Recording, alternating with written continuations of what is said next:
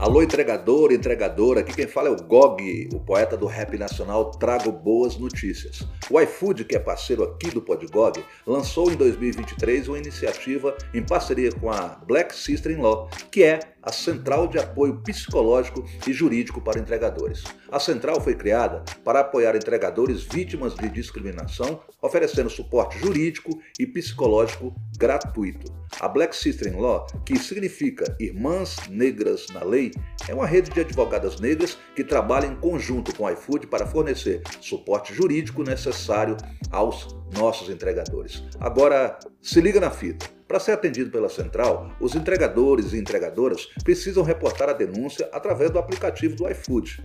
No app do entregador, basta clicar em Alerta de casos graves, na sequência Quero reportar um caso grave e colocar informações sobre todo o ocorrido. Isso é muito, muitíssimo importante. Após essa etapa, a equipe de segurança do iFood entrará em contato. Firmeza? Prestou atenção? Esse é um importante passo do iFood para estar ainda mais junto no corre dos entregadores e entregadoras, combatendo a discriminação e garantindo um ambiente de trabalho mais seguro e, com certeza, inclusivo. Para saber mais, visite o portal do entregador, entregador.ifood.com.br. Podgog e iFood, uma ideia de resposta.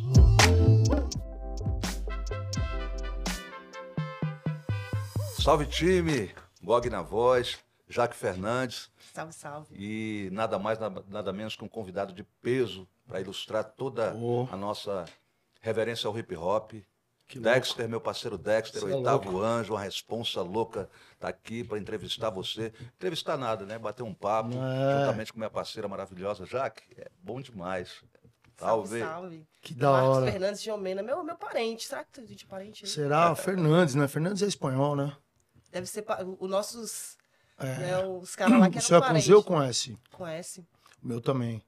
Se Não é Fernandes de Omena, espanhol mesmo.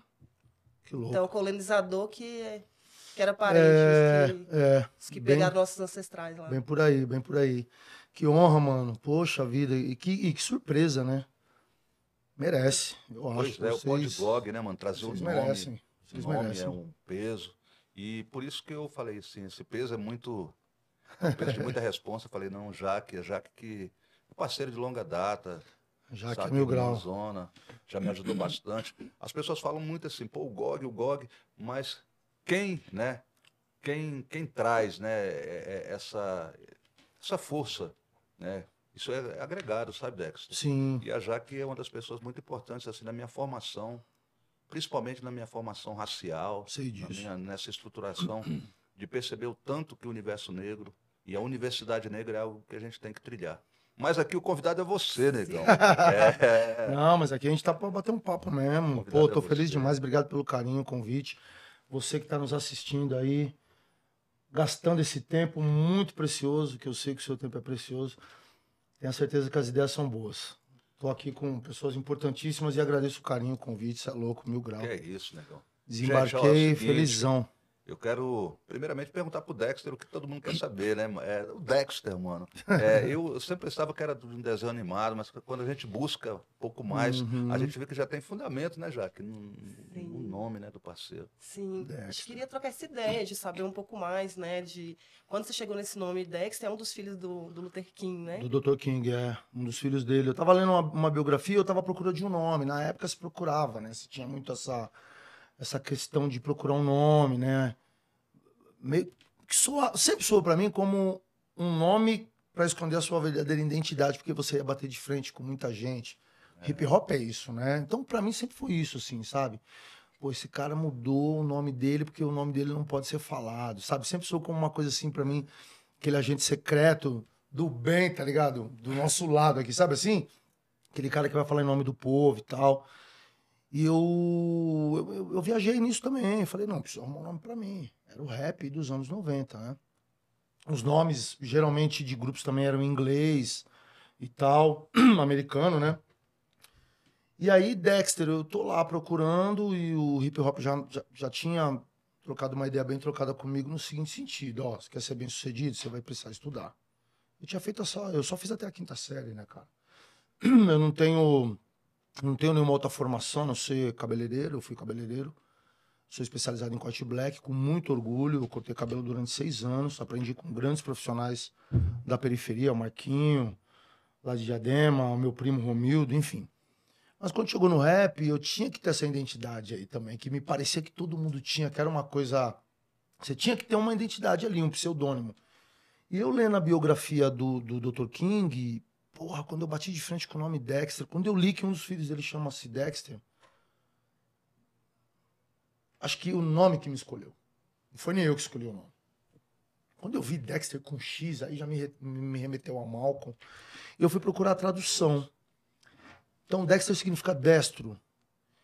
Destro de direito, mas também direito de correto, de honesto. E passa pelo sagaz, pelo ligeiro, pelo esperto. Eu falei, mano, é isso. Esse é o nome. Dexter. E aí depois você tem o Point Dexter, mas você também tem o Dexter Gordon, que é um puta saxofonista Isso. e tal. E aí você vai procurando. Você vê que o Dexter do desenho ele é um cientista. É. Ele é um cara crânio, ele é um cara que tá ali, né, desenvolvendo fórmulas. O rap para mim é uma fórmula. É uma maneira de chegar. Então não tá descartado o seu Point Dexter, né, do desenho. E, e, juntando tudo isso, eu falei, porra, tem uma, tem uma magia esse nome. Tem uma, tem uma magia muito grande. E eu assumi. Assumi em 1992, no final de 92. Eu já tinha conhecido Malcolm. Racionais, né? Tinha falado, né? Precisamos de um líder de crédito popular, como Malcolm X. E na outra versão fala Martin Luther King também, ou na música, alguma coisa assim, não me lembro agora. Acho que na própria música ele fala do Dr. King e tal, e eu, e eu, eu tava procurando essas pessoas. Eu tava buscando conhecimento, eu tava buscando saber quem, são, quem eram essas pessoas. E elas. Aí eu fui descobrindo que, que, que são pessoas super importantes para que hoje a gente esteja aqui batendo esse papo. Foram pessoas que estão aí hoje, né? O, o foram parece que passou. Não, elas estão ainda aí hoje com as suas ideias. As suas ideias estão nas nossas mesas, nas nossas conversas, nas nossas vidas, né? E foi isso. Dexter uma magia gigante quando eu vi o nome. E eu falei, não, eu vou adotar esse nome. E adotei. E me parece que deu certo, né? É um nome forte, é um nome que eu tive o maior prazer assim, em assumir. E quando esse nome começou a tomar corpo, ou ele começou a tomar força no meu corpo, foi especial. Deixa eu te perguntar uma Muito coisa. especial. Você, você olhando hoje para essa, essa caminhada que você fez a partir de quando você assumiu o nome Dexter, uhum. você acha que ali você já sabia o homem que você queria ser ou se você foi forjado por esse nome? Assim? Eita. Pô, que louco. Já que eu vou te contar uma coisa. Eu acho que o hip hop, a, a, a, a essência do hip hop estava me forjando naquele momento. Eu tinha apenas 17 anos. Eu era um jovem que tinha feito apenas até a quinta, né? Mãe que varria a rua, Magari, é uma profissão que eu tenho um enorme carinho. Vocês já se ligaram que a gente vai chorar aqui, né? Ô, oh, mano, eu tô aqui. é, porque essa, essa história é muito louca, né? E a minha mãe não teve formação nenhuma para me ensinar. Ela teve a formação da rua. Minha mãe me ensinou. Uh, as, as, pessoas às vezes falam comigo, pô, Dexter, essa sua humildade tal. Eu aprendi com a minha mãe isso. Minha mãe varria a rua, mano. Às vezes numa casa ela tinha um copo de água na outra casa tinha um, um portão aberto para recebê-la, né? Então, essa humildade. E, e ela voltava para casa super feliz com o trabalho que ela desenvolvia e tal. Com, com as sobras da feira, né? Ela voltava para casa com isso. com roupas que as vizinhas davam, né? Que, com, com da, da, das ruas que ela, que ela varria, né? Então, quando o hip hop entra na minha vida, ele me, ele me traz uma substância que eu não tive, que era do conhecimento. Eu não tive. A escola convencional não me ensinou isso. Me ensinou tudo o contrário. E aí, quando o hip hop vem pra minha vida, por isso que eu me emociono falando do hip hop, eu sempre falei isso nas minhas entrevistas e eu repito isso há mais de 30 anos, porque eu tenho 33 anos de carreira, graças a meu bom Deus. Foi como se um quarto escuro se acendesse uma luz. Sabe? O quarto escuro da ignorância que eu vivia. Então imagina você num quarto escuro e você vai lá acende, você vê tudo. E foi isso. Aí a partir daí eu falei, opa, tem alguma coisa aqui. Porque até então eu era um cara desconhecido, na quebrada. era um cara que o sistema, depois eu aprendo que o sistema tinha um plano para mim, bem diferente desse de hoje. Desse que eu escolhi e desse que o hip hop planejou. Me ajudou a planejar, né? O hip hop nasce com esse com essa com esse objetivo de salvar vidas. Então a minha vida, como a de tantos outros jovens da época, foram salvas, né? E a minha foi salva também por essa cultura que eu amo. Eu amo o hip hop. Eu não me vejo sem o hip hop. Eu não me vejo. Não... A gente falou disso ontem, né? Inclusive. O Gog falou que que, que, tá, que, que não se vê sem os palcos. E eu disse a mesma coisa. Embora as dificuldades, a cada ano que passa, a cada dia, a cada semana, as dificuldades são inúmeras. Mas a gente tá firme e forte, sabe? Então, o hip hop fez isso comigo. Me mostrou né, visões, a música dos meus professores.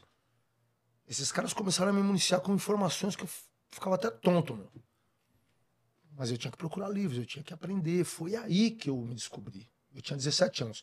Até então, eu era apenas mais um jovem da periferia, fadado ao fracasso.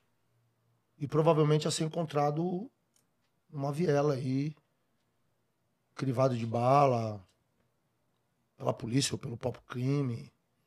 Essas histórias que a gente conhece de core salteado, que acontece dentro de onde a gente, de onde a gente vem, né? As nossas famílias têm isso, né? E desde a época da escravidão acontece isso. Nós somos a continuação disso. Mas, graças a Deus, fazendo diferente. E, e, e tudo isso eu devo ao hip hop. Tudo isso eu devo ao hip hop. Pois é. Momento emocionante aqui no Podgog. E agora, essa essência né, do seu nome, né? Dessa, dessa flor de lótus, vamos trazer logo. Flor né? de lótus. E é que o, foneticamente, o Dexter, né? Essa, essa sílaba tônica, ela já hum. traz, né? E tem o D e o ter ali, ó. Eu já pensei. E é deter, né, mano? Saca? Então tem, tem muita. Seu nome é rico. É que nem. Pô, eu, eu já. A minha cena já foi assim. Eu cresci Genival. Pô, e fui cantar rap, mano. Então não, não, não, fui concorrer com o Genival Lacerda, Genival Santos, pá. Uhum. E aí eu cresci sem, sem um vulgo ali, né? Ali nas ruas de Terra do Guará. E, e aí o louco é que a, a resposta que o rap trouxe para mim é que tava em mim mesmo a essência. Era, era em mim que estava o que Sim. eu estava procurando fora. Um vulgo. A gente buscava, Louco. os parceiros procuravam e aí estava no GOG, né? no GOG, Genival Oliveira Gonçalves. Louco. E, e, depois era um nome que, como ele era um, pô, não era Marcelo, Ricardo Marcos, pô, Mar, ó, Marcos, Marcos Omena, mano, eu né, ia fazer cinema, pá. E, mas era Genival Oliveira Gonçalves. Louco. E eu cresci, pô, o nome, né, mano? Na hora que fazia a chamada era aquela fita, pô. Sei como é que é. Aí, né, de, quem é esse Jack? As meninas falavam assim. E aí, o, o, o louco é que depois nessa fita do nome, é, eu fui o primeiro artista do rap nacional a, a lançar um disco perfil, né? Meu disco GOG Genival Oliveira Gonçalves. E ali está a história. Então, essa fita que o hip hop traz, sabe, já que, que, que ele está colocando, Exato. dessa, dessa de construir, desconstruindo, Sim. saca? De, de já falar, mano, não é a escola, é a escolha, né? E muitas vezes nem a escolha. Se a rua te atrai mais que a escola, o problema não está na rua, mano. O problema está na escola. Tá na escola. E o Exato. problema é um problema matemático, Dexter, muitas vezes. Uhum. É uma solução que você procura, não é um problemático, é um problema. Mas cadê? Quem resolve o problema? Quem, quem quer é, pegar essa equação e, e traduzir ela em dia? Destrinchar ela, é, né? É. E o rap, o rap é esse poema sujo. Exato, saca? o rap, o rap, cara, Olha, sinceramente, eu vejo alguns amigos, alguns colegas de trabalho hoje, meio que querendo fugir dessa responsabilidade que o rap nos deu nos anos 90. Uhum. Cara, eu tenho um grande orgulho de, de, de, de, de ter tido essa responsabilidade de ser quem eu sou e de cantar sobre isso, sobre esses defeitos do meu Brasil, sabe? E alertar as pessoas. Eu tenho um orgulho disso, cara. Porque realmente eu, eu era um jovem fadado ao fracasso. Eu peguei armas, né, meu? Eu usei drogas. Sabe? Então, era isso. É... pô, aí você falando, dos, você falando do seu nome, né? E aí eu tenho certeza que o hip hop te coloca, num momento ou outro, ele te coloca com à frente, né? Ou de frente com o Genival Lacerda, né? Pelo menos a É. biografia do cara. Você fala, pô, que cara é um cara, é um cara de sucesso, Sucesso. é um cara que desenvolve uma, uma cultura nordestina, né? Ele era nordestino, não é isso? Nordestino. Genival, o Genival Lacerda. E um cara que, que os nordestinos fizeram de herói, né, cara? Aí você fala, pô, esse cara tem um significado no, no- no Brasil onde eu moro e tal, e que orgulho chama Genival, porque esse cara me traz isso. Eu, pe- eu, sabe, essas coisas que eu começo a pensar, que o hip hop fez a gente descobrir. Que até então a gente não tinha isso. A escola, não- a escola convencional, Gog, ela não me ensinou nada disso. Eu aprendi muita coisa com a minha mãe, ouvindo um programa do Zé Bétio, não sei se vocês lembram desse programa, lá nos anos 70, ali, anos 80. Não sei se aqui em Brasília. Não, eu não lembro desse programa. Era um programa, era, um programa do Bétio, era um locutor muito importante na vida dos nordestinos em São Paulo. Ele tinha esse programa era em São Paulo. E ele só tocava música sertaneja e tal. Então, esses nomes sempre me foram familiares. Mano, depois de muito tempo, você vê como é que é- é- é- é essa escola nossa, que é a escolha da, da música negra, da música preta brasileira, de trazer a nossa cara para a música e trazer o conhecimento como parceiro dessa, dessa construção, é muito louco, porque uma- qual que é o maior dos Genival, dos Genivals, os- dos Genivais? Cassiano, mano. Genival Cassiano, Cassiano. Genival Cassiano, É exato. louco. Aí você começa a descobrir, é muito louco isso. E aí- cara, é muito louco essa questão da música. A gente vai descobrindo, aí você vai, tem Antônio Marcos, tem Paulo Sérgio, você começa a ver, e numa hora ou outra você bate de frente, seu nome tá lá.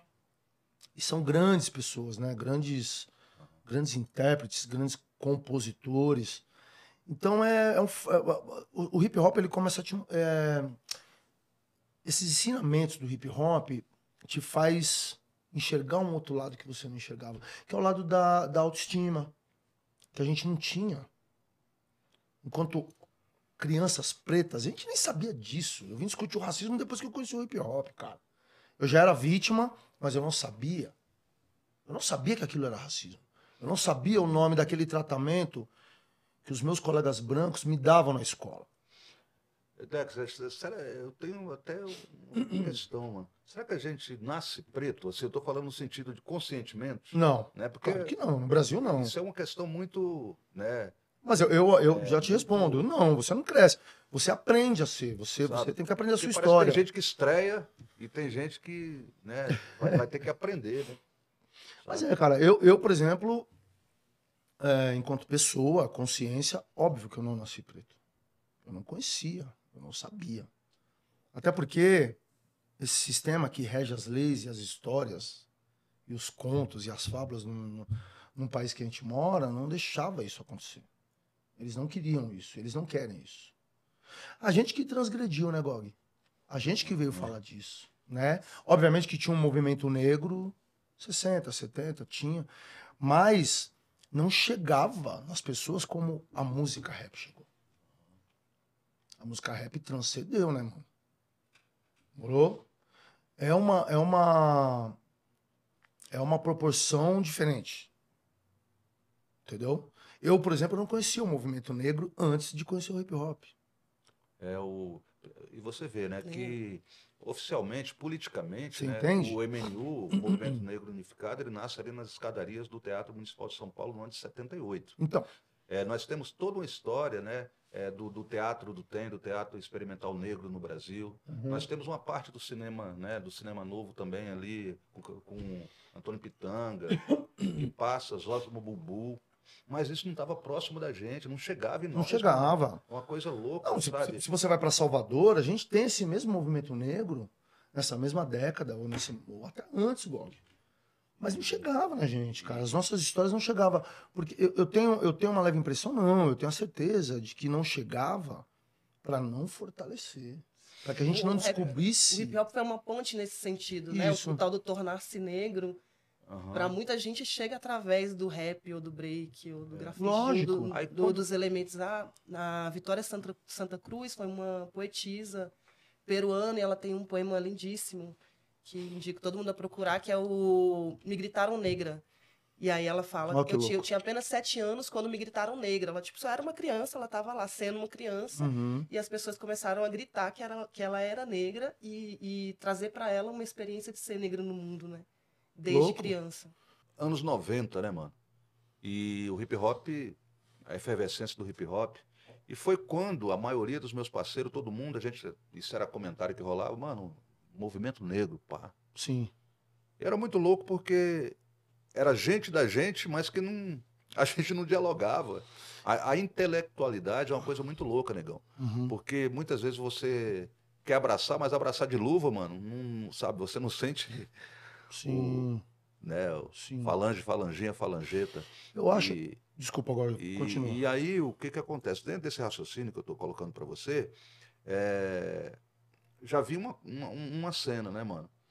É, a gente precisava traduzir em dia a dia.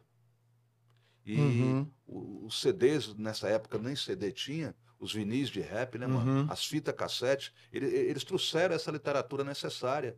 Mas, longe de mim, falar que não tinha gente muito importante trampando. Eu, Sim. né, gosto sempre, de falar do mestre Dom Filó, que ali, através da Soul Grand Prix, é uma trincheira, né, mano? O Dom Filó é, é o mentor intelectual da, da banda Black Rio. É o cara que pegou que falou, mano, rompeu só a música, nós temos que ter a imagem, o acervo. Né? O Kutnin é o maior acervo que nós temos, talvez, de negritude hoje, quase do planeta, né, mano? Saca? Uhum. Então, é um mestre que está aí. As rosas em vida ao mestre Dom, Dom Filó. Mas o rap hoje, se a gente vê as crianças, a gente fala assim, pô, a gente não nasceu preto. Eu acho que, assim, claro, falta um pouco ainda de consistência, de consciência para quem está nascendo hoje também. Mas já tem muito mais proximidade com a sua identidade, tá ligado? Isso é hip hop. Isso é uma essência do que a gente trabalhou durante muito tempo. Isso é, é- é- é afro. É, a- afro-ancestralidade, posso falar assim. Diga, negão. Não, eu acho. é, você é um posto de conhecimento e decorrer sobre isso é super importante. Eu fico aqui também. Eu me lembro que eu. Olha só pra você ver, eu conheço o hip hop primeiro. Depois eu conheço o movimento negro. Então o que você tá falando tem muito a ver. Tem a ver sim com. a- com, com... Me parece que o sistema trabalhava e, e como trabalha até hoje, para que isso, essa força não chegasse até a gente. Para que a gente não se descobrisse preto mais cedo. Que é aquele lance, a gente, se a gente se descobre 60% da população, com perdão da palavra, fudeu. Se todos, se todos nós, se todos os nossos irmãos tivessem essa consciência ativa, moiou pros caras. É. Então, sempre, sempre foi feito um trabalho para que esse movimento não chegasse. E o MNU faz parte desse movimento. Eu descobri o MNU, já que dois anos depois que eu comecei a cantar rap. Em 92, com um cara que se tornou meu amigo, ele me lembrava muito o Malcolm. Inclusive, eu fui assistir o filme do Malcolm com ele. O Evandro, um cara lá de Diadema. Ele cortava cabelo comigo na época. Ele tinha um blecão e tal, e ele cortava o cabelo igual ao do Malcolm. Quando eu conheci o Malcolm, eu falei, pô, é sua cara, Evandro, e tal, não sei o que, parecia. Pra você ver, eu fui conhecer o trabalho do MNU, Movimento Negro Unificado, dois anos depois que eu conheço o hip hop. Deu tempo de fazer muita coisa boa com essa informação aí. Você né? entendeu?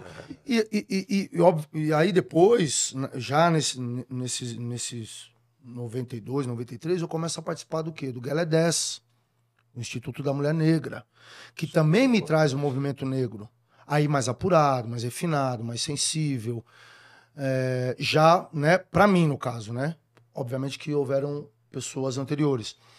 Mas para mim, né, eu, eu, pô, você ouvir a Cidinha falar é uma coisa sensacional. Sueli Carneiro. A Sueli Sueli Carneiro, a Sueli Chan, né? Aí você passa pro Chareline, Chris. Lady Rap, Vera sabe? Vera Verônica. Eu- eu- quem é a Vera Verônica? Pra falar, de, Desculpa. um, Não pra falar de lembro. uma pioneira daqui do É. DF. Ah, da- ah, mas ela é daqui. Eu não conheci, Casa infeliz- tá vendo? E você vê que ainda falta, né, a gente conhecer todo mundo, né? Ou se tornou tão gigante que a gente realmente não conhece todo mundo. Eu prefiro acreditar nessa segunda, nessa segunda opção, nessa segunda visão. Mas olha, descobrir essas coisas, gente, foi um, sabe, foi, uma- foi um bálsamo, né? Foi uma coisa assim, ancestralidade mesmo, sabe? A energia, é sentir a energia, né, do nosso povo, da luta, de quem lutou para que essa escravidão caísse por terra, né? De quem lutou para que hoje a gente estivesse aqui sem algemas, sem, né, sem, sem tudo aquilo que nos prendia, né? Inclusive, e o mais principal, a mente, né, cara? A mente, a, mente, a nossa mente é liberta, né? Obviamente somos seres humanos, acreditamos em algumas coisas que às vezes funcionam ou não, mas a nossa mente é liberta, né? É livre para voar, tá ligado? E tá aqui hoje nesse podcast trocando essa ideia assim, sabe? Muito louco. Eu queria, eu queria voltar nessa fita do movimento, talvez bagunçar um pouquinho. Pô, eu, eu falo pra caralho, desculpa já, que eu falo demais, né? Perdão. Não, você não fala muito e a gente quer muito te ouvir porque você é nosso convidado. é, eu queria voltar um pouco, talvez bagunçar essa coisa. Eu fico querendo dividir essa inquietação com vocês, que é o que, que é movimento negro, né? Porque eu acho que a gente é muito binário, assim, do tipo, ou é preto ou é branco, ou é homem ou é mulher, ou é sim ou é não, é verdade ou é mentira. E para mim, o movimento negro, quando as pessoas falam, o movimento negro começou com tal, tal organização, para mim o movimento negro começa quando a primeira pessoa é colocada num tumbeiro contra a vontade dela para ser uhum, escravizada, uhum. e lá uhum. dentro as pessoas começam a confabular o que, que, elas iam fazer, porque ninguém estava tipo, oh, vai, me leva para ser escravo.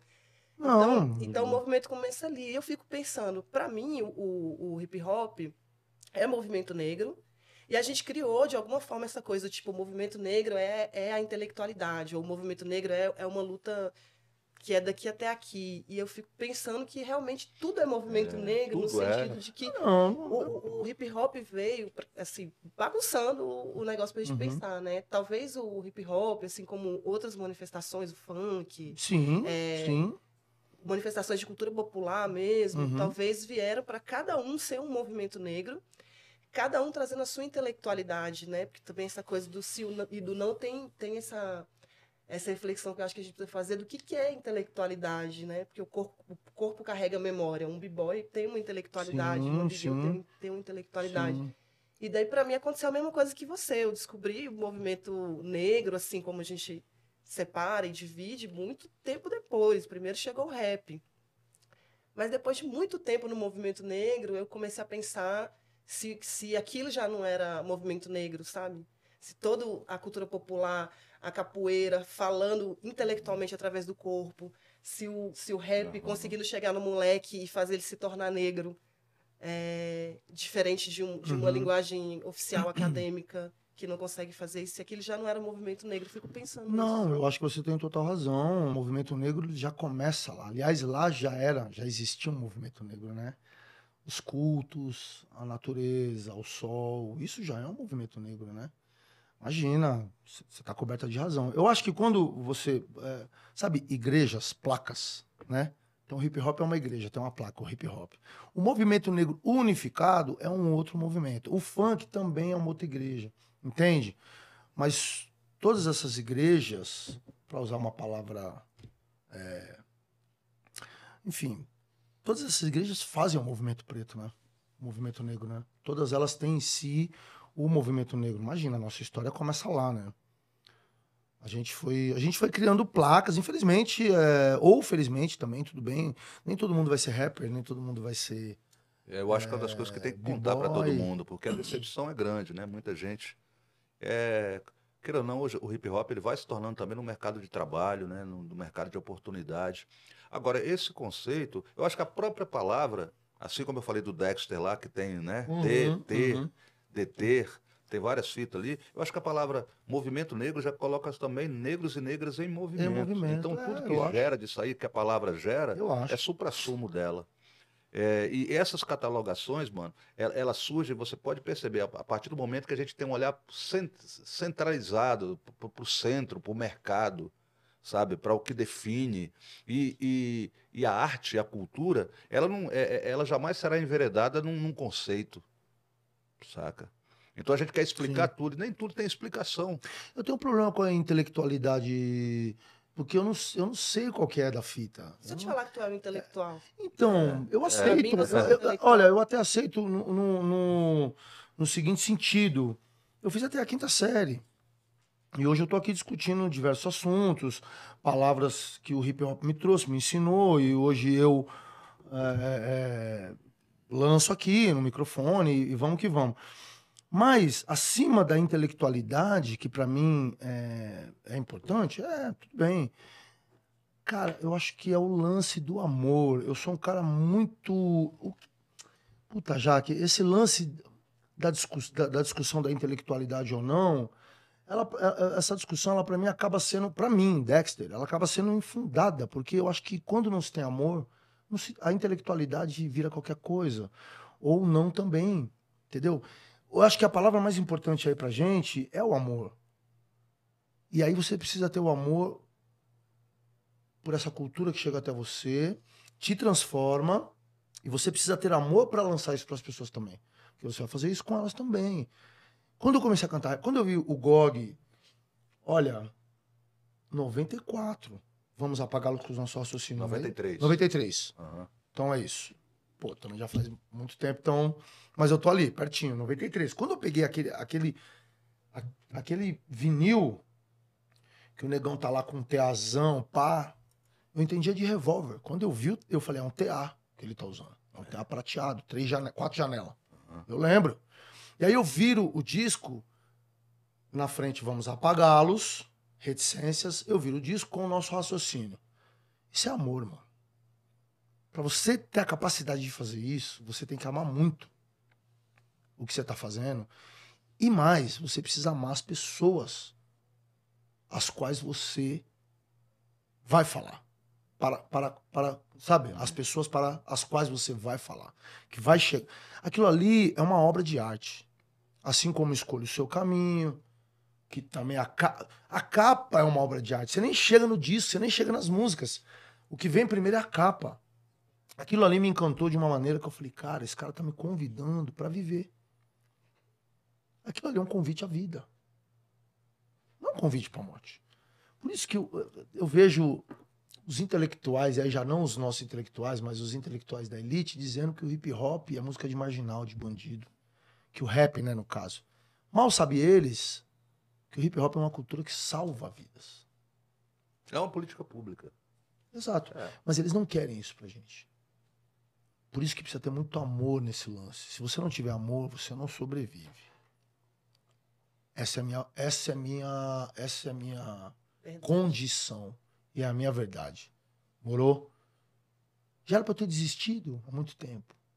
Você acha que foi fácil? Você acha que é fácil? Nunca foi fácil.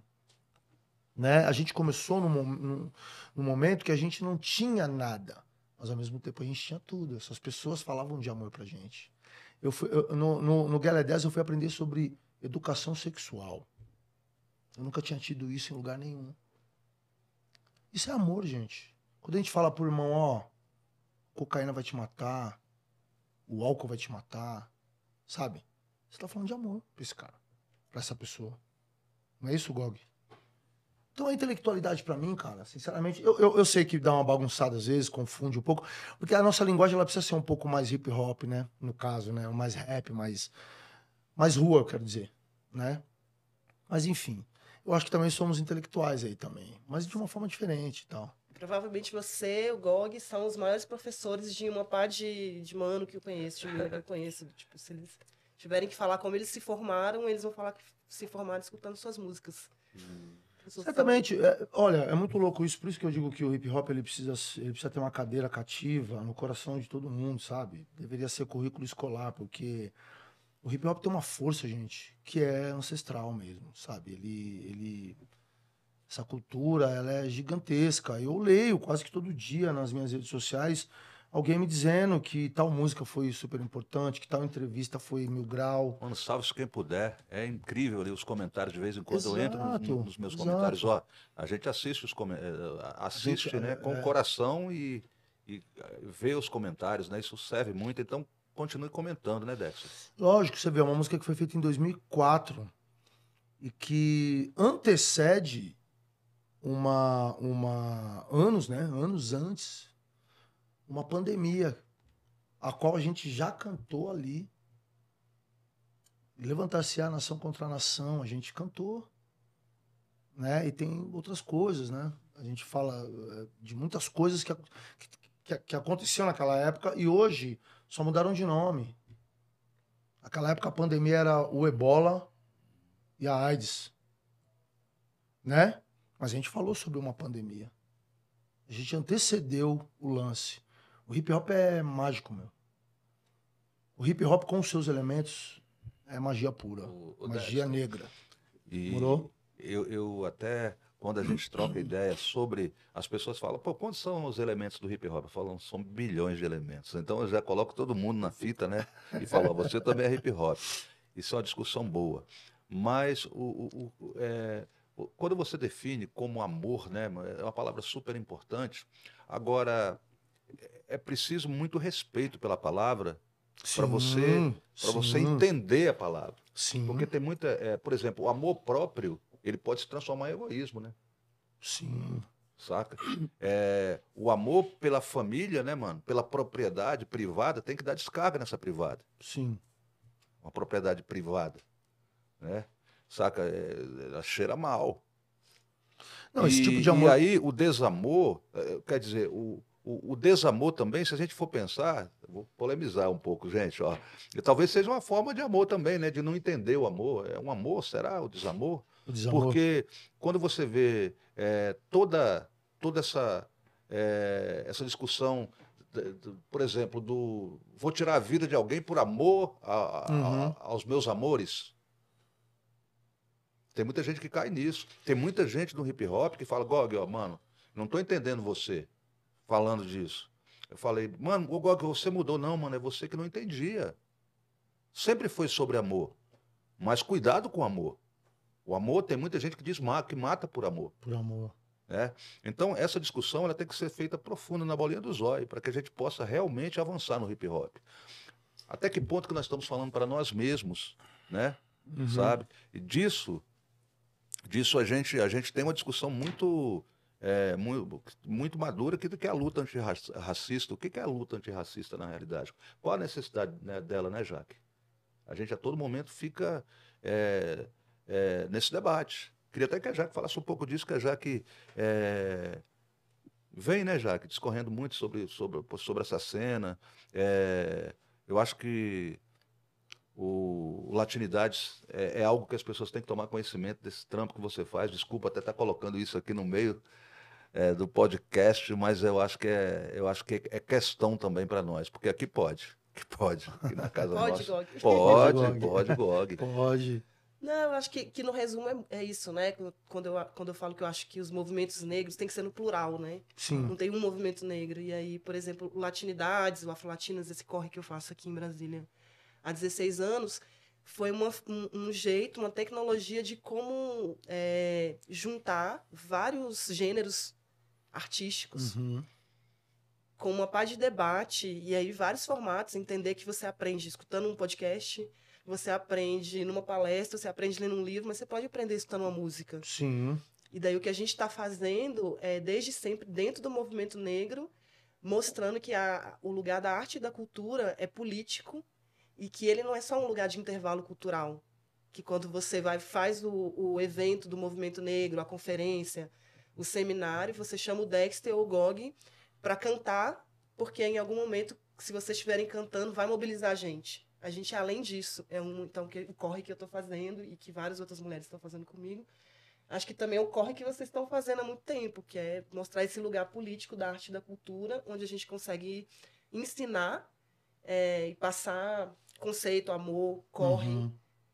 de maneiras distintas, que não é só um jeito de, de fazer, né? Não é, não é uma receita de bolo. Tem, acho que tem várias coisas para falar do, desse do Latinidades, mas nesse contexto aqui eu acho que é, que é muito isso. Como é que a gente, através da arte e da cultura, a gente é, faz política, forma e transforma. Tá, e, e Jaque, nesse ponto aí, a Frente de Mulheres no, do- do- é, no hip hop tem, tem contribuído bastante, né? Você falou da Vera, eu lembrei aqui da Rose MC, uma parceira. A São Rose, Paulo, Rose, pedra Grande fundamental amiga. nossa, pioneira. E, pioneira, exatamente. Ela, Shadline. E, e é incrível, né? Com essa, a contribuição, é, até. Como é que a gente pode dizer isso, mano? É, não. Eu, eu, eu acho que deveria ter muito mais espaço para essas pessoas que tramparam, para a Rúbia, para A Rúbia. para todo um time que tá aí vivão, mano, sabe? E eu acho que é, essa é a célula chamada amor do hip hop Uhum. sabe? É, é cada vez mais nós entendermos que revolução de um só Mano, é vaidade, Dexter. Eu já, eu já fiz todo o teste Sim. necessário, Sim. sabe? E é mais fácil, né, mano? Se você vai só, mano, você logo é derrubado. Agora, se vai todo mundo, como é que derruba todo mundo ao mesmo tempo? É, irmão, esse amor, que eu- esse amor ao ao qual eu me refiro é um amor de espírito de todo e qualquer. É. Sabe? Eu, quando eu subo no palco, cara, eu realmente eu tô lá por amor. O, o dinheiro, pra mim, por exemplo, é a última coisa que eu penso. O escritório liga e fala, ó, aquele dinheiro caiu e tal. Às vezes eu não tô lembrando daquele dinheiro, cara. Sabe? É, Pra mim, precisa ser consequência, entendeu, cara? Mas é claro que eu, tenho- eu sou ser humano. é É óbvio que eu tenho a minha vaidade. É muito óbvio que determinadas pessoas que fazem hip hop não me contemplam. Tem, tem todos esses problemas, cara. A- a gente, a gente é um, um movimento problemático também, né? A gente, a gente tem um machismo dentro do, do, do hip hop. Então, é um movimento problemático também. Agora, eu acho que o amor, ele supera tudo isso. Quando eu tô no palco, eu esqueço esses problemas, É né? um sentimento, É né? um sentimento. Exato, é isso que eu ia te falar. É um sentimento de ver o olhar da pessoa que tá ali te assistindo, de, de, de pegar na mão da pessoa e, e entender aquele sorriso. O que, que eu tô fazendo? Eu tava numa conversa com o Brau esses dias e eu falei para ele o seguinte: a disputa hoje ela é um tanto quanto desleal, né? Com a nova geração, números e afins. Mas não são essas coisas que me contemplam. Aí eu falei pro Brau o seguinte, falei, Brau, é, a minha receita tá sendo o quê? Cuidar muito bem daquilo que me trouxe até aqui. Uhum. Então quando eu canto Oitavo Anjo, eu canto como se fosse a primeira vez que eu, tô, que eu estivesse cantando, cara. Quando eu canto Saudades Mil, a mesma coisa. Quando eu canto Periferia Segue Sangrando, eu canto em homenagem ao meu mestre. Quando eu canto Jesus Chorou, eu canto em homenagem ao meu guru. Mas contemplando todo mundo que tá ali, porque a arte de vocês é rica demais. Eu não tô trazendo qualquer coisa pro meu palco. Jamais cantaria qualquer coisa. Eu canto aquilo que me encanta. E que certamente vai encantar as pessoas Pô, que também. louco, hein, mano? É desse amor que eu tô falando. Morou? Obviamente que fora desse contexto, Gog, a gente tem diversos problemas. Tem cara que não gosta de mim. Tem cara que eu também não gosto. Tem, tem, tem atitudes, tem movimentos que eu falo, ah, mano, não dá. Não dá, entendeu? Mas é, é o cara, mano. É o cara, eu vou fazer o quê? Ele, ele que é assim. Entendeu? O lance do mostrar o dinheiro hoje, não sei o que, que a juventude faz muito, é o movimento deles. Eu não sou essa pessoa. Porque eu entendo que tem muitos dos nossos que não tem nem um real para comprar um pão um determinado dia ou outro. Então, essas coisas eu vou tentando driblar. Agora, quando eu tô no palco, ou quando eu tô aqui nessa entrevista, ou quando eu encontro um fã na rua, aí eu, eu tô despido de tudo isso, cara. Isso aí pra mim é. Entendeu? Eu só, eu só quero. O que eu- a, a coisa que eu mais quero é dar continuidade nesse amor aqui. Pra que essa, essa pessoa se sinta amada também. Pra que ela se sinta inserida. E é uma escolha dela também, Gog, continuar ou não. Né? Continuar sendo inserida a partir daquele momento que você a inseriu. É uma escolha dela. Não é uma responsabilidade nossa também. Nossa responsabilidade é de alertar, de falar, de acolher. É- é- é- esse, esse é o amor que eu tô falando.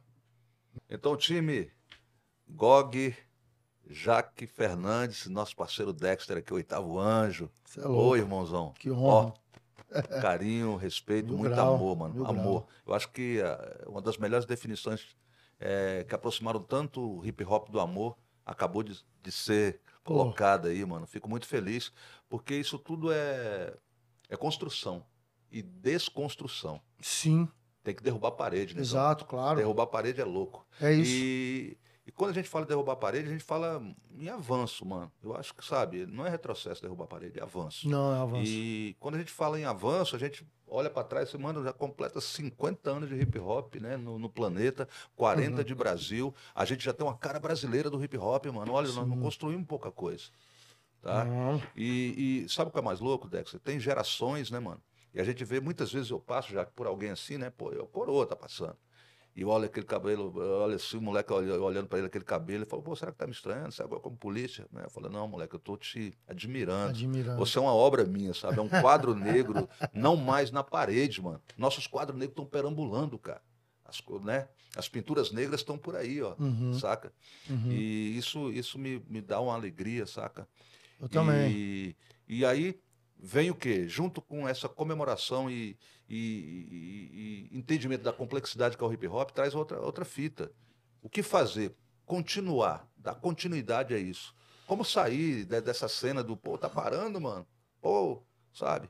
Eu, artista solo nacionalmente, o Jay Marola que tá aqui, o Jay Jean que tá aqui, sabe? Nós somos, é, nós somos eu, eu sou o artista nacional que mais lançou é, solo, que mais lançou discos. Mano, não aí. foi fácil.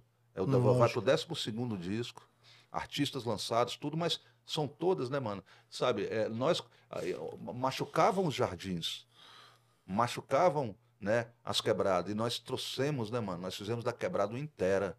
Então, quero agradecer o Podgog, nós aqui, primeiramente, mano, emocionadamente, a gente agradece a, a- a esses 50 anos de hip hop por ter trazido você para nós, por ter trazido tanta alegria, né, mano? Mesmo diante de tantos problemas, mas trazer, sabe, vitórias, vitórias que Uhum. É, plantadas por nós, saca? E Legal. colhidas por todos nós. Mil grau, mil grau. É, eu acho que a frase, pô, tá parando, não sei o que e tal, ela é, ela é bem relativa, né? Não cabe pra gente, inclusive. Porque você tá aqui, ó o pod, ó o pod GOG aí. Hoje a gente também, é, a gente decidiu andar por outras vertentes, né? É possível fazer. A gente descobriu talentos, né? Outros talentos, né? Já fui pro cinema, você tá aqui no Podgog e tal. Tem outros caminhos aí vindo Pois também, é. outras, né? A gente tem o Brau também entrevistando. A gente foi se descobrindo, então a gente não parou, não, cara. A gente tá aí, firme e forte, tá ligado? É, Eu já ouvi que o racismo é um problema dos brancos. Eu, eu gosto dessa frase. Então, essa frase tá parando é um problema deles. Que eles pensem assim. A gente não, a gente tá sempre em atividade. Nós faz somos parte. movimento negro, tá ligado? A gente tá aí, a gente tá trabalhando. Cara, é incrível isso. Eu conversando esses dias com um amigo e, e a gente falando de, de quanto tempo a gente trabalha. E aí a gente descobriu que, que, que agora, inclusive já de uns anos pra cá, mas agora com a internet a gente trabalha mais ainda. Você trabalha bastante, né? Também. É, mano, eu acho, eu Jaque. vou até brincar. O Galo que vai vir aqui, vai trocar ideia com nós É também, isso? talvez ele até não goste, mas eu- existe um processo também de uberização do hip hop, né, mano? Porque a gente trabalha muito. Né? Tem que ganhar mais, tem que ganhar, Jaque. Não para ostentar, mas cultura, para né, sustentar. Sim, né, a cultura tem que. sustentar. Lógico. Né? Lógico. E o que a gente não quer é o que você falou ali anteriormente, né, mano? Pô, palco sem condição, pô, Ah, não, não, tem como não receber dá, bem as é, pessoas. pá. é. Eu acho que nesse festejo dos 50 anos tem que fazer essa leitura, né, Jaque? Exatamente. Então, o Pico da Neblina, é, de onde a gente enxerga as fitas, né, mano? Dá pra, dá pra ver que o hip hop. Cara, 50 anos de hip hop, eu vivo cobrando isso das pessoas que eu tenho proximidade, que ligam na oitavo anjo pra me contratar. A gente sempre cobra um som, um som bom no mínimo, né, cara, pra gente poder desenvolver o nosso trabalho com, com maestria, né, com excelência, né? E o som, que é o que a gente, a nossa matéria-prima, a gente precisa que seja um bom som, né? Então a gente cobra isso, um banheiro limpo, um, sabe essas coisas mínimas, né, cara? Então, 50 anos de hip hop é isso, é ainda estar lutando por melhoras também, sabe? Então você vê como parar. Não estamos parados, a gente está em movimento, a gente está fazendo, né? E aí, pico da neblina. E o também. futuro? Ah. E, e o futuro do hip hop? Assim, você, o, o Gog, louco que o Gog falou no início, é, se eu fosse Marcos, eu era do cinema, né? E tu é Marcos. Como é que foi essa Aí, história pô, de Pico acabei da Neblina? premonizando o bagulho, né, mano? Como, é que é? foi? Eu acabei eh, antecipando. Antecipou. quer dizer, Não, é. Eu falei, pô, se o Marcos é, vai dar cinema, deu cinema. Verdade, é. Então, um belo dia eu recebi um convite. Luiz Carone, um dos diretores do Pico da Neblina da primeira temporada, ele queria um personagem lá e tal, e ele, eh, quer dizer, os roteiristas criaram um personagem, o CD, e ele, depois de algumas indicações de outras pessoas, pessoas que não passaram no teste e tal, inclusive outros rappers, na verdade acho que um só, um outro, um outro rapper, é, ele, ele, ele falou, não, tem um outro cara aí que tem, que tem essa cara aí e tal, tal, e, e vamos chamar o cara, o Dexter. E aí me chamaram. Eu fiz dois testes, passei nos dois testes. Incrível, sim. Falei, pô, leva o jeito pro barato então. Você, você tinha que decorar alguma coisa? Como que era o teste? Fala aí. Sim, você tem. São três cenas lá, você tem que decorar e tal. E desenvolver a cena na frente do, da produção. Só Kiko Meirelles e Fernando Meirelles, só. Ô, oh, mano. Ufa. Pouca coisa. A Celinha também, a Célia, da O2 Filmes. Então os caras estão lá te olhando, né, mano? E você. Aí você vai contracenar com um cara que já é ator e tal. Pelo menos o meu, o meu, os meus dois testes eu fiz com. Um, eu fiz, já fiz com um ator profissional já, né? O cara já. O cara ficava olhando pra mim assim, tipo. Vai, negão, desenvolve. e graças a Deus, eu fiz dois testes e passei, cara. E uma semana depois me chamaram, ó, oh, você foi aprovado e tal. Eu falei, não, não acredito. Cara, ah, foi aprovado. Bom. E foi legal, assim, eu fiquei, eu fiquei muito feliz com, com o decorrer, né? Na primeira temporada, por exemplo, eu tive 14 diárias. Então eu tenho uma cena em cada, em cada, em cada episódio. Quando a gente foi, quando terminou a primeira temporada, que a gente partiu para a segunda temporada, eu tive 52 diárias personagem cresceu muito dentro da trama, né? E, e segundo o Fernando Meirelles, a desenvoltura que eu tive para com o personagem fez com que a, eles passassem a acreditar mais no personagem, né? Que o personagem crescesse mais dentro da história. E foi isso que aconteceu, que me deixou muito feliz, assim, sabe? É, de uma temporada para outra cresceu, triplicou, né? As diárias, né? Nego, é... e, e, e, elogios, né, do Fernando Meirelles também, que é um, um, diretor gigantesco, né, brasileiro. E eu fiquei muito feliz com isso. Então, infelizmente, a terceira temporada não vai acontecer mais. Não acabou, tem. Na, acabou na segunda. Acabou Acho que eu já posso falar isso, porque já foi divulgado. A Warner comprou a HBO. E a Warner terminou com todos os projetos que a HBO tinha. Eu vou sentir, eu vou sentir saudade do CD. Puta, eu também. Porque eu acho que foi bem isso, né? Ele, ele cresce muito e é um personagem muito legal porque ele é muito complexo, né? Porque é... geralmente a gente, quando a gente vê um, um personagem assim que, que é do crime, que é favela, que é preto, tem um lugar que é muito padrão, assim, e ele é muito complexo, né? As pessoas ali, uma hora você tá amando ele, odiando ele, outra hora você tá, é. tipo, amando odiar ele, odiando amar ele. E, e, e você era um cara, assim, que você trouxe isso, eu acho, para o personagem que a gente abria a porta para o personagem entrar, né? Parecia um cara da minha família, um cara que, cara, que muito conhecia, louco as pessoas me dizendo isso já, que sabe, me falando isso ao vivo e a cores e também eu falei, pô, eu passei a acreditar que eu tava fazendo bem mesmo o, o personagem e tal. E é muito louco isso, cara. Você se sente. Você fala, pô, que legal, recebi uma oportunidade, tô fazendo jus. Sabe esse lance, cara? Sabe aquelas oportunidades que a gente. Que, que a gente. que nunca chegou até a gente? um cara que ficar também, sabe? Mas que nunca chegou até a gente, né? Por diversos motivos, os quais a gente sabe quais são. Aí do nada, através da música, obviamente que foi o hip hop que me, que, que me deu isso, né? O rap, essa postura do não, então traz o cara que talvez o cara tenha tenha esse lance aqui desse personagem. E aí você vai lá e desenvolve, né, com maestria, e o cara, o diretor vira para você, um puta diretor vira para você e fala: "Cara, você tá muito bem". Você tá ganhando as pessoas. E aí eu, eu ouço isso de você agora, eu fico super orgulhoso de mim, né, meu? Porque por muito tempo a gente não teve isso, né? Esses elogios, essa coisa não é da, não é da gente, Pô, né? Você quer fazer mais? Ainda mais. Quero. Nossa, quero Tem alguma coisa aí? É, falar? então, eu passei num outro teste aí. Puta, muito louco isso. Logo em seguida me chamaram. Eu fiz um, um teste aí pra um outro personagem. E. Aí a série caiu não, não, não, a série não andou e tal. Já no projeto, a série caiu e tal, não sei, também não sei porquê. Acho que por conta dessa mudança, porque era para HBO também. Logo em seguida veio, vieram outras pessoas me procurar e eu escolhi lá um, um, um puta, acho que eu posso falar o nome, DNA do crime. Eu acho que é quando sair o podcast já vai, já vai ter anunciado também. DNA do crime, uma série muito foda que tá vindo aí. E me chamaram, você acredita que eu, eu tinha três cenas para fazer o teste. Na metade da segunda cena, o cara já falou: Dexter, já era, já, esse papel é seu. Já, já, já passei ali. Falei, pô, o Ângelo tal, meu padrinho, tá. Canuto. E aí, quando veio a, a- o roteiro, as datas, tinha uma semana que eu não, não poderia gravar, porque eu ia estar em viagem. E como já era uma coisa que eu tinha marcado, eu não podia desmarcar, né? Pra atender o- as gravações, as datas da- das gravações. Aí eu fui negociar com eles e, e essa, essa locação não era no Brasil, era no, Para- no Uruguai. Então eles não tinham como voltar para lá de novo com toda a parafernália e tal, não sei o quê. E também não tinha como remanejar as datas. Você acredita que eu fiquei fora da série por causa disso? É, mas, segundo o diretor, eles vão criar agora um personagem para segunda para que eu possa voltar.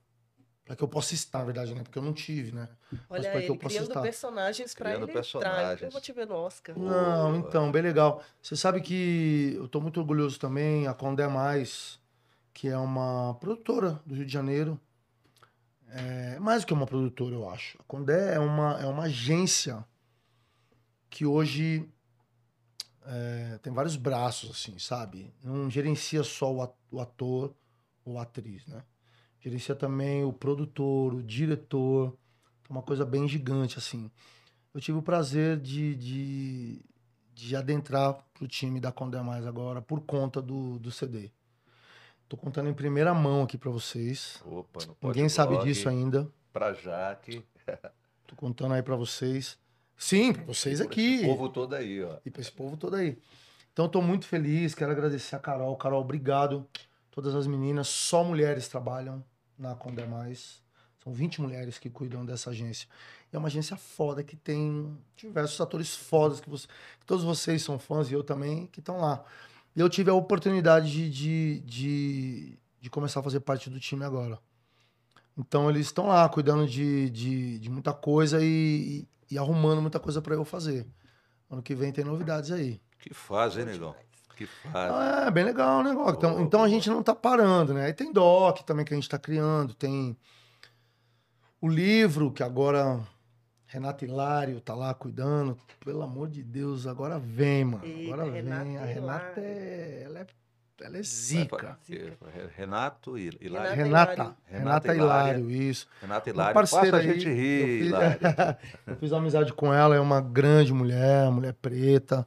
que Oh, tá em movimento, trabalha lá com, com. Ela faz parte da equipe do, do, do Mano a Mano. Mas ela também desenvolve outros trabalhos, e nessas aí a gente se trombou ali. Ela veio para desenvolver é, uma partezinha do livro ali que estava faltando, e ela que está desenvolvendo agora, né, Rê? Tamo junto, tô muito feliz com isso. Então, daqui a pouquinho tem aí, além do livro, tem o Doc, com, a, com o pessoal da Liquid, uma produtora Mil Grau também em São Paulo, Felipe lá, meu parceiro. Enfim, tem muita coisa aí, mano, vindo, disco novo também. Estamos trabalhando, mano, estamos trabalhando. Tem alguma participação em algum disco de algum Tem, parceiro? claro pá? que tem, claro que tem. Tem coisas boas aí. Eu, pode eu não estou, eu não estou em BSB à toa. Né? Me convidaram, além do pa- para estarmos aqui hoje, me convidaram para uma, pra uma nova. Ah. Vocês estão fazendo coisa junto, é? Vocês dois? Fala aí. Então, eu tô meio assim, Eu porque eu se você conta, negão. Não, pode você- contar, por negão. favor, mestre. aí. Por Pode favor, contar, não, pode por favor. contar, pode contar. Pô, eu tive, eu tive o prazer de ser convidado por uma nova música aí, né? Pro, pro disco novo agora do Mestre. A primeira foi pro meu disco e a segunda agora é pro disco do Mestre. E a gente saindo daqui, a gente vai pro estúdio. Vamos pro Vamos estúdio. colocar a voz ali, a letra já tá praticamente pronta, a base. Jesus amado, quando chegou, arrepiei, eu falei, LP é The isso. LP The Doctor. LP The Doctor. Ainda bem que tu veio agora, né? Porque depois tanto de coisa que tu vai fazer aí no segundo semestre. Então, já que é isso, dar né? Tá assim, não, mas a gente arrumar um- uma Um data lá pro mestre, não tem jeito. Não dá pra ficar de fora de um projeto desse. É sempre uma honra, né? Ser convidado pelas pessoas pra poder estar, pra poder fazer parte. Mas quando são os mestres que convidam, aí não dá, né? Aí a gente, Dexter, a eu, gente tem que abrir qualquer exceção e tem que, tem que abrir, tem que abrir qualquer, qualquer agenda e colocar a exceção lá e, e, e vem que vem. pois é, não, Brasília, o DF gosta muito de você, mano.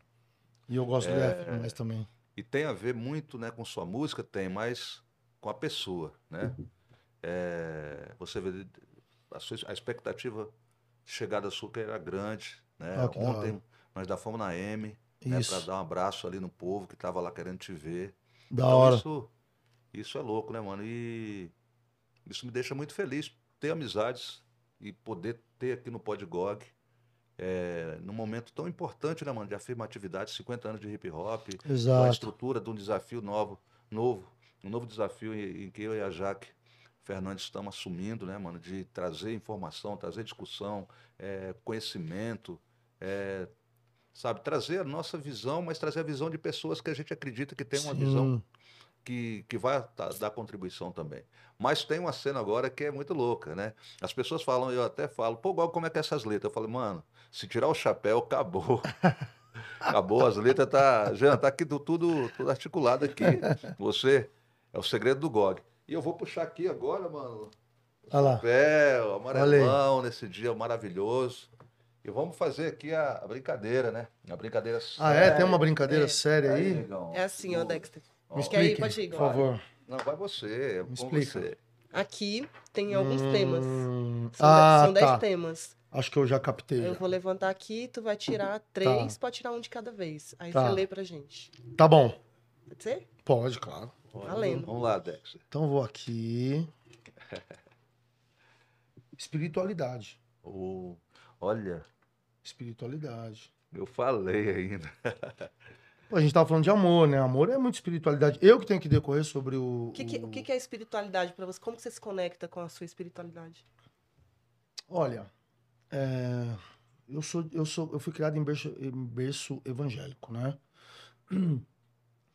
Mas hoje o hip hop me trouxe muito conhecimento e tal e, e espiritualidade também. Então eu não acredito mais que seja um Deus sentado lá de barba, não sei o que, tal, tal.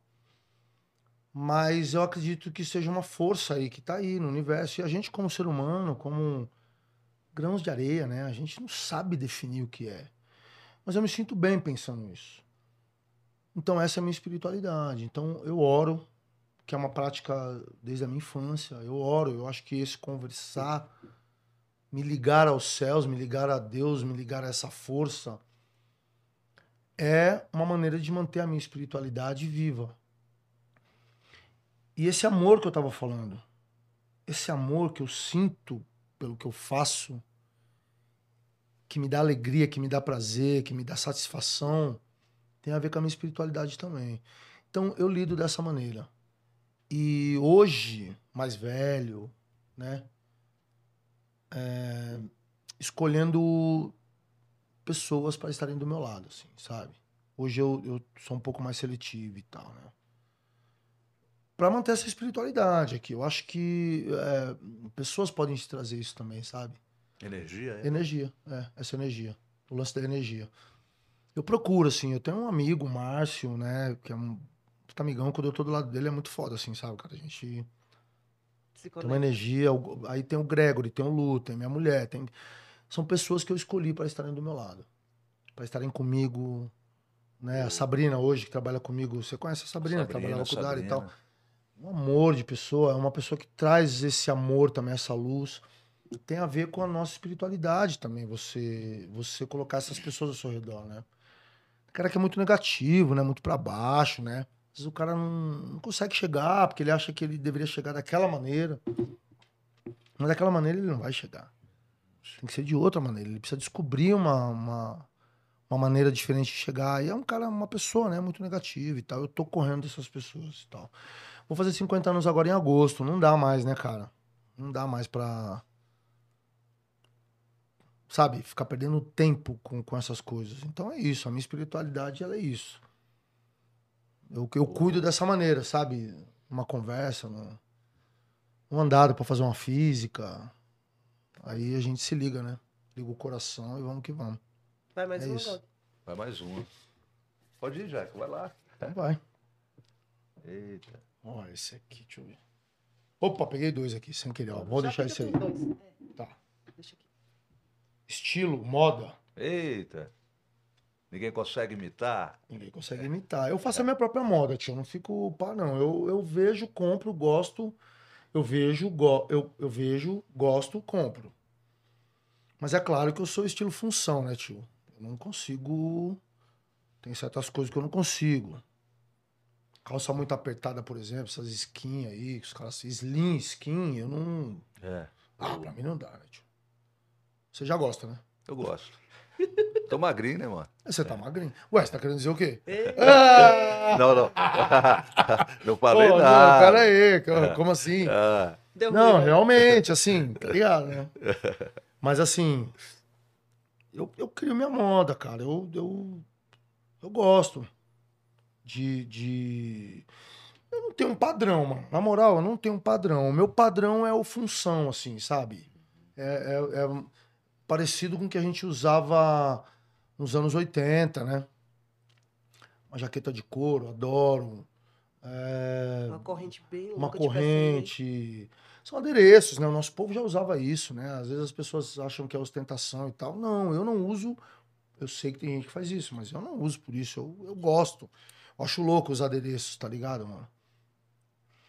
E os colares, né? Hoje são dessa forma, né? Então a gente usa e tal, eu gosto. Mas eu mesmo crio o meu estilo, malandro. Eu não fico. Pá, não. Pô, a juventude tá assim, eu vou também. Não. já Até, teve até, marca até dessa? porque Pra lançar sua moda, assim, já... Mano, o que eu, eu, eu tenho a Oitavo Anjo, Aham. que são camisetas com frases, geralmente é isso, né? O rap, né? É, E bonés, eu lanço bastante boné. Boné eu lanço bastante. Mas não, não foge muito disso, assim, sabe? Agora, Gog, agora é o seguinte, o que acontece? Como eu sou patrocinado pela, pela, pela Chronic, a gente completou oito anos de parceria agora, no começo do ano. E, e aí a, a Chronic resolveu lançar uma, uma, uma coleção. E a gente acabou de lançar uma coleção. Na verdade, o ano passado, gente, desculpa. Foi em agosto do ano passado, oito anos. A gente lançou cinco estampas e 15 mil camisetas. Em dois dias acabaram as camisetas. A gente relançou e já tá acabando também, graças a Deus, mas também estamos vindo aí com, com. Agora vai ser moletom e mais algumas coisas lá que o Caio tá criando. Então, a, a Chronic quis criar essa, essa, esse, essa, essa collab e eu achei legal, da hora, porque eu gosto da Chronic. Então, beleza, eu aproveito todos os, os produtos e tal. Mas eh, eles que criaram lá, sabe? Passou tudo por mim, lógico, eu aprovei tudo e tal, não sei o quê. Porque eles também já conhecem o meu estilo. Mas é isso, eu não tenho, não quero, entendeu? Até porque, meu, por exemplo, o risquinho na sobrancelha que essa molecada usa hoje, a gente já usou nos anos 90. É cíclico, né? Cíclico, né? Tá voltando as coisas que a gente usava lá atrás. Menos as roupas apertadas, né? Eu não, eu não curto. Tá Mas certo. enfim. Vamos Ixi, Dex, agora pra fechar- finalizar- Fechamento. Alimentação, como é que tá isso pra você? Eu sou péssimo, mano. Eu preciso melhorar. Puta, não faço Mas você isso. tem consciência do que é uma alimentação saudável? Assim? Tenho. Sabe- Quer dizer, sabe eu o tô aprendendo. Primeiro passo. Eu tô aprendendo. Eu sei evitar um monte de coisa aí precisa, é necessário. Coisas que eu gosto, inclusive gordura, açúcar. Mas eu já tô com, com 50, né, meu? Vou fazer 50 agora em, em agosto. Então, eu tenho ido ao médico, tenho feito mais exames, tenho me cuidado mais. Mas eu sou desregrado, não vou mentir. Eu ainda gosto de uma churrascaria. Eu sei, mas assim, eu já diminui bastante, o que já é um- um- um bom começo. Mas eu preciso realmente reformular a minha, a minha alimentação aí. Os meus pratos eu preciso. Puta, eu vivo falando isso pra Andressa, mano. Ela, caralho, amor, já ouvi isso 10 mil vezes, mano. Você não muda e tal. Eu, é, eu sei que eu tô. Preciso comer mais fruta, mais. Preciso abandonar um pouco mais o açúcar e tal. Enfim. A gente entendeu como é que é. Então, diretamente ao assunto, né, Dexter? Então, tem muita Pô, gente a cerveja, é eu que é, bebo, não vou pá. ficar aqui falando que não pá. A cerveja, que também é um alimento, né, mano? Mas é isso aí. Então, o Podgog está aqui decifrando a terra, o, o prato do dia do nosso negão Dexter. Gente, eu tô muito feliz aí com o carinho, com o convite. Vou até tirar o óculos agora, porque isso precisa ser falado, né? Então. Tô muito feliz, cara, com, com as possibilidades novas que o seu programa traz, que o programa de vocês traz. Essa produção maravilhosa. Produção, obrigado pelo carinho, por me receber. Profissionais gigantescos aqui com vocês. Tem tudo para dar certo. E vamos em frente. É uma nova modalidade de trazer o que a gente pensa, né? Não é só mais a música. A música, quando você sobe no palco agora, Gog e eu também, a gente tem que subir para celebrar o que tá por trás da música. Pensa nisso, meu parceiro. E parabéns, gente. Vocês, vocês se completam há anos e que da hora tá aqui com vocês trocando essa ideia. Muito obrigado. Muito obrigado a você que está aí nos assistindo, ganhando o seu tempo, porque aqui você ganha o seu tempo, você não perde. Beijão no coração, tamo junto. Pode, Gog. Valeu. Que você pode. Olha ele, ele faz o encerramento dele. É isso! Valeu, gente! Uou!